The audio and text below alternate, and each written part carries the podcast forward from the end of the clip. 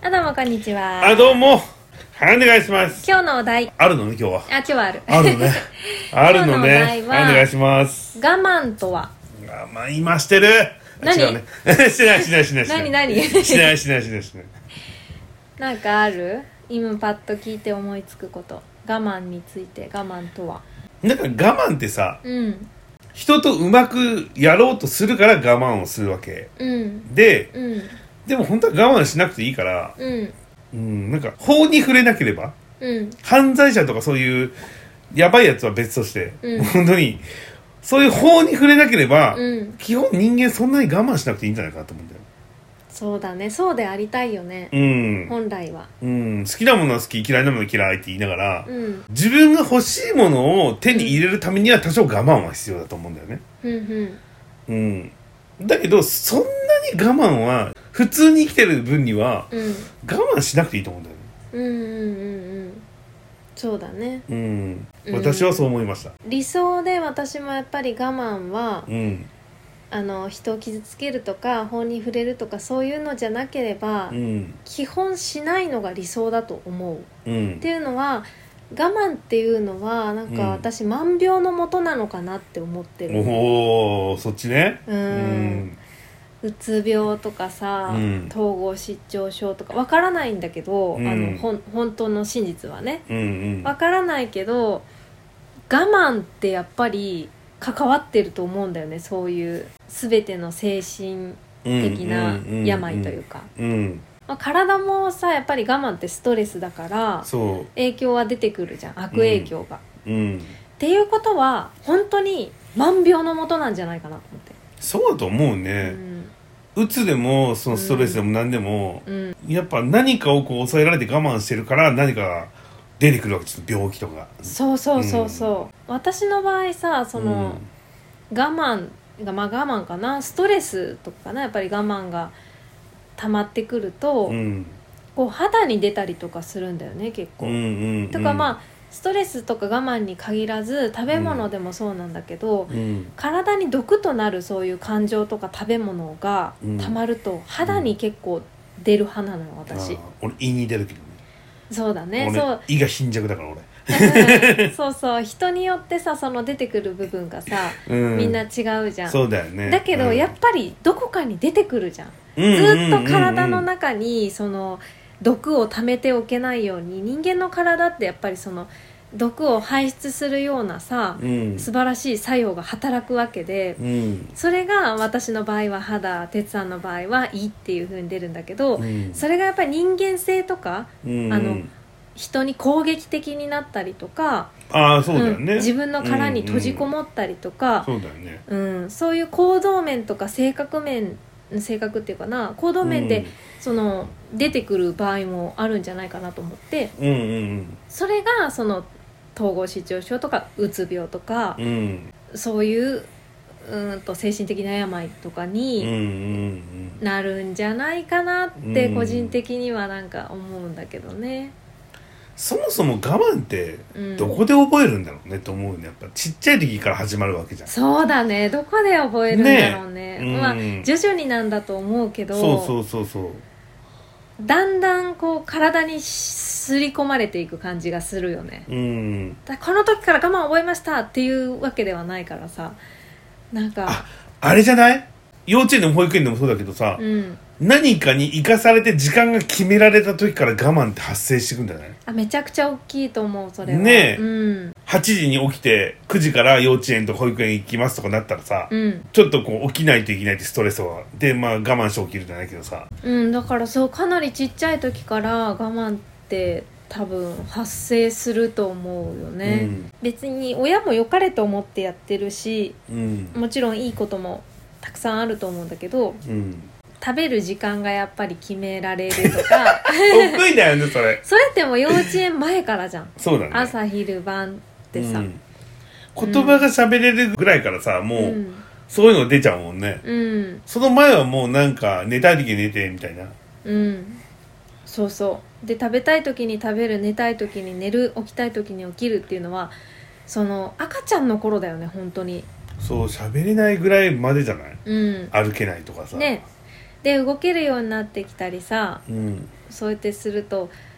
だんだん大人の方式に合わせさせられてくるというか、うん食べる時間とか寝る時間とか起きる時間とか、うんそういうものが普通こうでしょみたいなモデルケースにだんだんこう順応させられていくっていうかうん多分ちっちゃい子はそれが我慢だとは思ってないと思うんだけど意識的には。うんうんでも今なんかその客観的にそれを考えるとうんうん我慢だよなって思っちゃうの私は。そういう時にやっぱこううん向こうの世界と、うんあのほら生まれてくる前のうん世界を覚えてるっていうじゃないだから現実に染められてどんどんどんどんこうこっちに入ってくるんだろうねこっちの世界に、そうだと思う、うんだからさ3歳ぐらいまでの子に、うん、その生まれてくる前の記憶とかさ、うんあのお腹の中どうだったとかさ聞くとちゃんと答えてくれるの私も聞いたことあるんだけど実際に、だから、うんそういうことじゃないそうなのうんだからまだこっちの世界のなんかなんていうのシステムがねそうそう知らないから、うんうんだから本当に人間の能力全開で生きているというか本来の、うんだけどその我慢とかがやっぱり知らないうちにこう染みついてくるとう、んもうこっちの人間様様というかそうだよね、もうこっちうんのシステムに入った時点でもうそうなっちゃうよね、そうするとやっぱり生まれてくる前の記憶ってないんだよねう私んその子に4歳だったか5歳の5歳になった時だったか同じ質問したけど覚えてなかったもんねやっぱり生まれてくる前の子供うんだからやっぱり人間のこの社会のシステムとかそういうものに染まってくると同時に忘れていくからなんか関係性があるんだと思うんだようね、んうんじゃあもうだそからの時からもう我慢してんだよみんな、なんかそんな気がするよねうん、でそれがやっぱり我慢に弱い人、ストレス抱えちゃう人はうん病気とかなってうんちょっと体崩しちゃうんだよね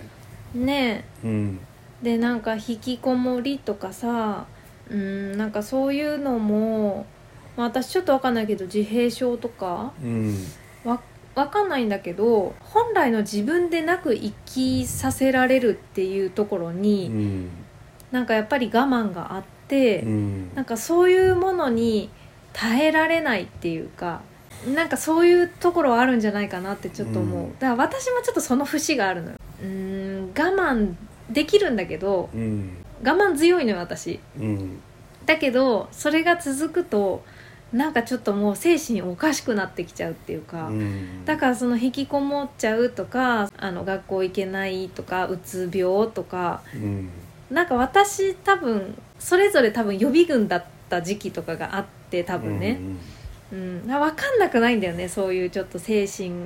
をこう病んでしまう人たちの気持ちが。うんで考えると自分のその答えとしては我慢って万病のもとだなみたいな、うんうんうん、心も体もちょっと今違うこと考えちゃって何もう全然話また違うんだけど、う引んきこもりってうん引きこもれる場所があるからすごいなって思っちゃったの確かにね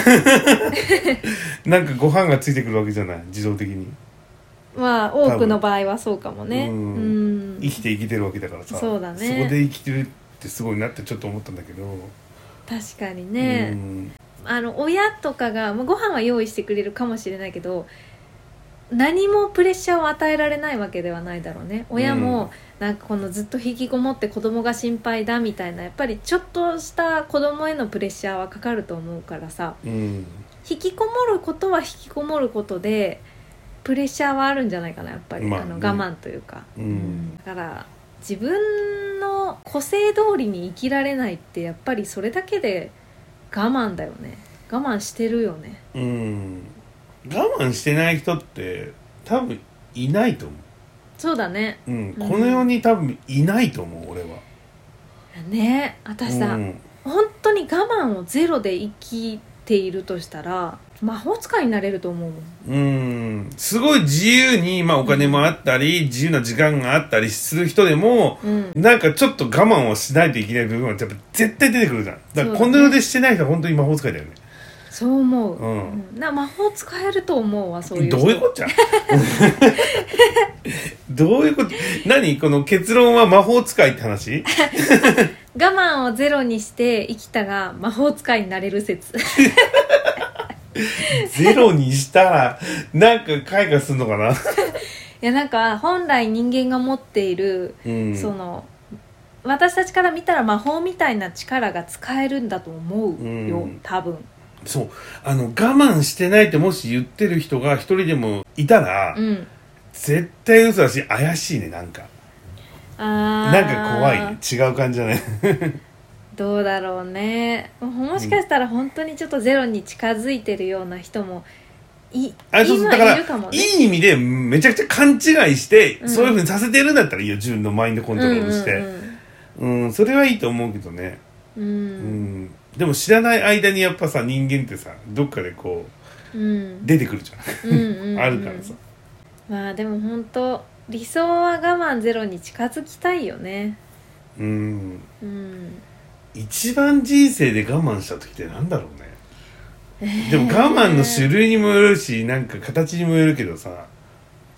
えー、私やっぱり会社員だった時かも、おーうん会社員で普通に働いた生活がう、ん、もうほぼほぼもう毎日が我慢ってことだうね、んそうほぼ毎日はもうずっとだもんね、そうなんか週6とかさ働いてたからその時うんなんか収録起きる時間と食べる時間と寝る時間が決められてるってもうそれだけで私かなりストレスだったのうん周りに結構人がいるようなさあのうん室内での仕事だったから、うん まあトイレに行ってる時間も他の人から測られるわけよ何軍隊なのさなんかあんまり席を外してる人がいると他の人もその監視するようなっていうかうんすごいでもだったら休憩ちゃんと作ればいいじゃんねその10時ぐらいにうん15分とかさ、10分15分はまあ、でもそれも決められてるからねその何時間労働だったらこれだけの休憩を与えるとか、でまあき企業ってさ、うんそれ以上は与えないじゃんあの、うんうん最低ラインを与えてればその企業は罰せられないからうん給料でもそうだけど大体そんな大きく上がらないじゃん、ううんん、最低ラインに合わせるじゃん大体企業って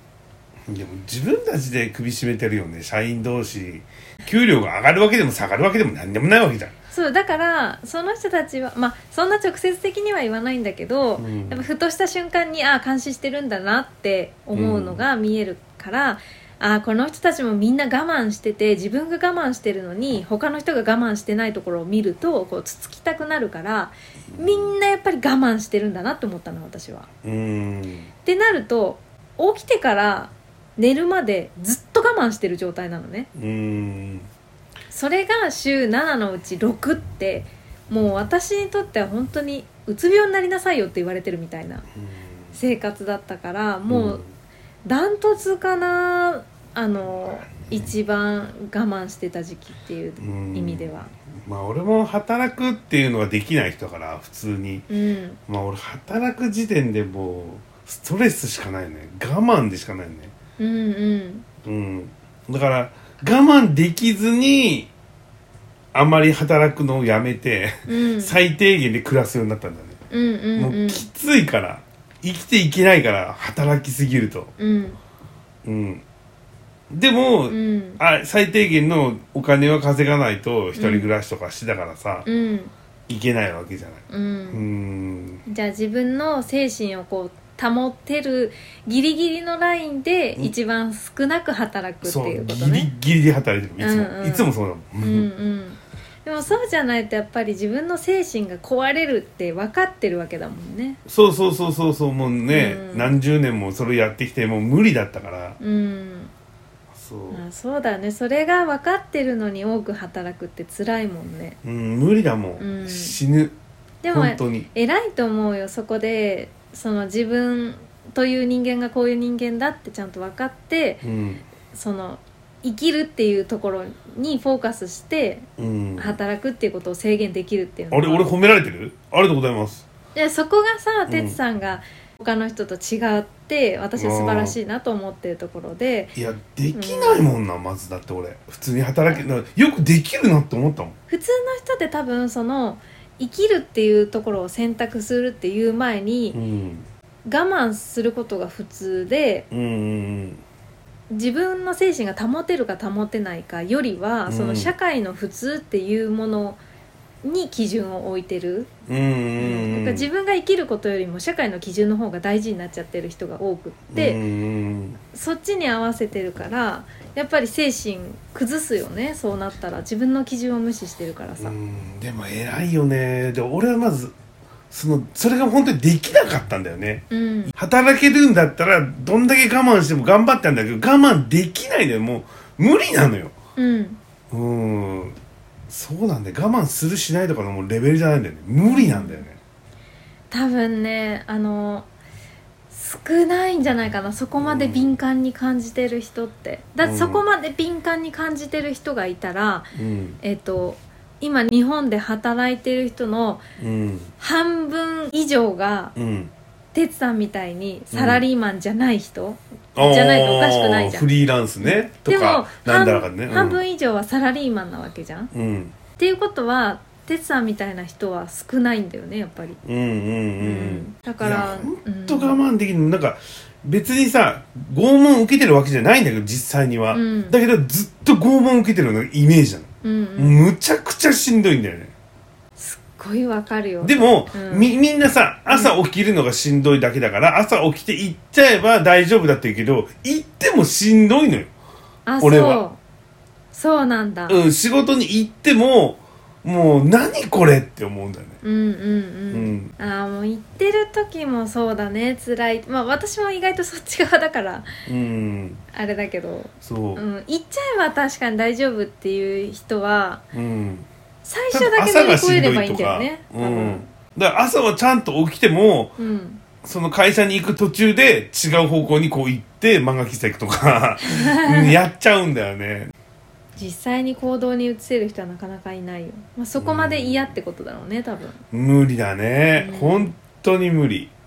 もうそれってさ理屈じゃないんだよねその何が嫌なのそうとかそうそうそうそう、うんあの言われたうんジムの人にさ「うんなんで?」みたいなこと言われるけどうん「いやしんどいしんどいっていうかもう無理なんですよ」って話をしても「いやみんなしんどくてやってんだよ」って言われるけどうんいやそのレベルが違うと俺は思ってるあーだけどこれそ伝うそうえきれないじゃん、いやね無理しかないから俺の中で、ね答えがうん具体的に何なのって言われてもさ、うんうん、だからもうやめるしかないじゃんっ ていうわかるそのみんな我慢してるとか社会人ってそういうものだよとか、まあそう多分めちゃくちゃ言われてるそういうことじゃないんだよみたいな感じだよね、例えば青色がなんでそんなに好きなのって言われてもいやうんちょっと理屈じゃないんですけどね、み たいなまあねなんかそういうレベルでもうそれナチュラルに無理なんだよねそう俺18から働いてて、うんで18からもうそれそれなのよもう本当に仕事ができなくて会社に行けなくて、もう生粋のあそう、れなんだもうね本当にあれって思ってう、んでむちゃくちゃ怒られるんだけど、んちゃんとしろみたいに言われるんだけど、うんそういう感じのほら若いからとか言うんじゃないのよ、うんうんできないのようんうんうんううんんでもう俺もまあでも若いうちだけなのかなちょっと言われるから、うん若いうちだけなのかなと思ったけど、うんもう年々年うん々強さになるんだねい嫌な方が強くなるんだねそっかだからあもうこれ、本当に無理じゃんって思ったはあそうかそうかあれ無理理だよね我慢できないんだよねいやーあの逆にやっぱり稀有だなと思うのは哲さんがその、うん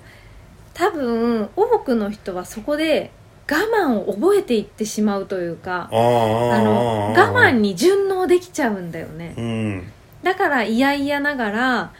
何年も何十年も会社勤めできるっていう人がうん多い、まあもちろんそこでねちょっとドロップアウうトんしちゃう人もいると思うけど、うんてつさんみたいにそのもう働き始めから我慢に順応できない、うん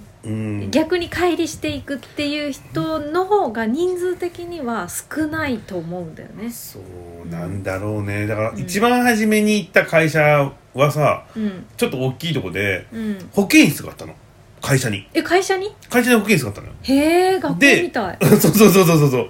うんなんか本当に売店とか保健室とか普通にあってえうー、ん学校だ。そうで保健室の先生のとこに行ってでカウンセリングじゃないんだけ どこれ本当本当に学校みたい。本当本当本当呼ばれてめっちゃサボるから、休むから、あんたさみたいなでこう若いからこうだからさみたいなもう18のね小僧にさ、うん女の先生だったんだけど、うんんなんか言われるんだけどで、うんなんか「あんた頑張ったらね」って給料がこんだけもらえるんだよってこう全部計算してくれて「ほらいいでしょ?」みたいなこと言われて「あそうですね」って言ったんだけど、うん次の日また休むのよ俺行けないのよでちょっとしてからまた行ったら、うんあんた言ったじゃないこの間話したじゃないってこう給料店頑張ったらこうやってもらえるって言ったじゃないって言われるんだけど無理なんだよへーその人もやっぱ分かってくれないのよ分から分からないよねやっぱ、うんえその人はカウンセラーなのうん、普通の保健師の先生だよあ学校の先生と一緒だ保か健ら師のか先生よ なるほどねそれカウンセラーだったら下手くそだよねそうただ怪我した時に手当てするとか、うそういう感じなんだけどああそういうことね本当確かに学校みたいだよね、うんうん、保健室があって隣に売店とかあって へえそうそうそうそうなもうなかなかいないよねうんあのやっぱ企業に勤めてる人ってみんな我慢してる前提で勤めてるっていうかさ、うん本当に教育者とかはまた多分違う本当に楽しんでやってる人結構いると思うんだけど、うん会社員うんうん従業員、うんいわゆるサラリーマうんンの人たちは割と私が見てきた限りでは、うん特に日本の企業では我慢してる人がやっぱり多いというか、うんそういう印象だからあーなんだろうなそれを「あーわかるよそうだよね」とかそういう目線ならで、うん、フラットに見れる人の方が少ないとう思うわ。んそうでなんかこう環境変えたらいいかなと思って環境変えても、うんやっぱ仕事が無理なんだよね、うんうんうんうんでどんどんどんどん変えていくっていうねうんうんだねでもこれ本当に分かんないよねうんわかんないだろうねでも我慢してできるもんだったらやってますって言うもんそうだよねいややってるよだってそれはね、うん支払いとかさ俺もさ、うんあったりするじゃん一人暮らしだからだけうどん働けないんだからしょうがないじゃんなそうだねで私はさ自分がやっぱりすごく我慢強いタイプだったあの自分を殺すことが上手くなっちゃったタイプだからうんその自分の個性っていうものをもうどんどんどんどん削っていったのねで、結局最後自分の好きなものとかやりたいこととかもう全くわからない状態になって打つ寸前ぐらいまでになって会社を辞めたんだけどやっぱりその自分を殺さずに殺す前にというかその前にドロップアウトできる人の方が私は希少価値があるって言ったらちょっとうんうんううんーん違うかもしれないけどうんうんなんか私はそっちの人の方があのリスペクトが湧くんだよねなんかあそこで自分のことの方を大切にできたんだって思うっていうかう、うんん、私はどんどん自分を殺しちゃった派だけどうん自分を殺さずにその自分の方を選べたんだなって思えるから、私はその社会に順応できないとかその我慢しきれなかったって言ってドロップアウトしたとか、うん、なんでもかそういう人はまあ偉いよね俺の場合もできなかっただけだから、でもその人はさ考えてうんこう独立したとかさあるけどいや独立したしてないにかかわらずやっぱり自分の個性の方が勝てるというか、うん我慢と自分の個性をかけた時に自分の方自分の個性が勝つからこそ哲さんも働けないわけじゃん普通に。うんだからそれがすごく稀有だなってなんかすごく価値があるなって思ってね,、うんまあね私は。そうでもねそのその勝った負けじゃないのもう無理なのようんっていうあの本人としてはうんそっちを選んだじゃないのよ、うんそれしかないのよ、そうかそうか、うん本人としてはねああそうだね、うんそっちの道しかなかったとか、それを選んだっていうその大大されたことないのよ、うんそのすごいせざるを得なかったって感じかな、そうなのよもううんそれしかないのよ、そうか道そうかがだってや我慢してできるんだったら本当に多少やってるもんそうでも今でも我慢できないからうんうんうんだからふとした時にまたやめるんだよ多分うんうんうんうんそうかまあじゃあそうだね当本人になったら確かにそんないい風には捉えられないかもしれないけど、うんまあ辛いわね本人としてはそうそうそう本当にね働きたくないとかじゃないんだよね多分めっちゃ俺仕事好きっていうかその仕事好きって言うとちょっと変だけど、うん考えたり動くことは好きだから、うん別にいいんだけどその大変だようんそっかまあそうだねでも私は結構さ自分があちょっとその保健師の先生やりたいわやりたいわっていうかさそうだね。その人めっちゃいいよね。だって、怪我人がいなければずっとそこにいるだけだから。うんそうだねいや私は人のことを結構フラットな目線で見るのが得意だと思ってるのねうんうん。あの我慢することが普通だよとか全然思ってないしう、ん。なんかその人があこういう風って言われたらそう思うんだねって多分うん。あの普通に受け入れられると思うのう私、だかん。らそういう意味でちょっとカウンセラー位置的なうんうん保健室の先生みたいなのにちょっと興味あるもん看護師なのか、まず。看護師 かまずはそういう免許がないと保健室の先生多分なれないと思。いうや実際はね じで保健室の先生になりたいわけじゃないけど、うん。なんかカウンセラーあーそういうのなんかちょっと興味あるなーってうん今あのふと思ったわうん。えーだって私そういう人たちなんか価値があるって思っちゃうもん逆にうんうんう。んさっき言った通りででも、会社としたら、うんいや、お前何や言ってんのってなっちゃうね。そうだね あの企業に雇われてるとしたそう、ら企業に雇われて、その人はさ、企業に雇われてる保健師の先生だから、うんいや、お前、そういう役目じゃねえぞっていう。そうだねあのなんかそういうあの企業企業側につかないといけないカウンセラーはちょっと嫌だけど、うんうんなんか第三者でフラットに聞くって別にカウンセラーじゃなくていいんだけどうん。うん。なんかいろんな人のそういう思いとか聞いてみたいなって思日本もさ、もうやっぱあの海外みたいにさ、カウンセリング通うようなシステムがあった方がいいよね。う私もそう思う日本人の方が弱いじゃんだって、精神的に。ういんや、やっぱ細かいからさ。そうだねうん。そういうのは私もあった方がいいと思うなやっぱ周りの目とかあるから恥ずかしいとかさ、うんなんか、そういうとこに行ってるって思うと洗脳されるとかさ。あーちょっとさ、日本人ってそう、あんまりカウンセリングとか怖がるよね。あ多分そういう文化が根付いてなあいかまあらだまあろうねね,、もちろん文化が一番だけどね、ううんん、えー、じゃあにちょっと洗脳しようとしてる俺はちょっと待っ違うてよ何かあったらニコちゃんカウンセラーに言っていいよってさあ今大変です っていうかさっていうかざ さっくり、ででもさ家の中で逆じゃうん、んずっとニコさんが俺に「あのさ」 みたいな始まるかそうらさ、だねじゃあお互いカウンセリングして、うん、そうしよう。いいじゃん。相互にカウンセリングできる夫婦相なん互てカウンセ最ラー高だよ。そうだよ。よしじゃあ、うん今から個別カウンセリング始めましょうかはい。というわけで今日は終了で用意どん。どういうこと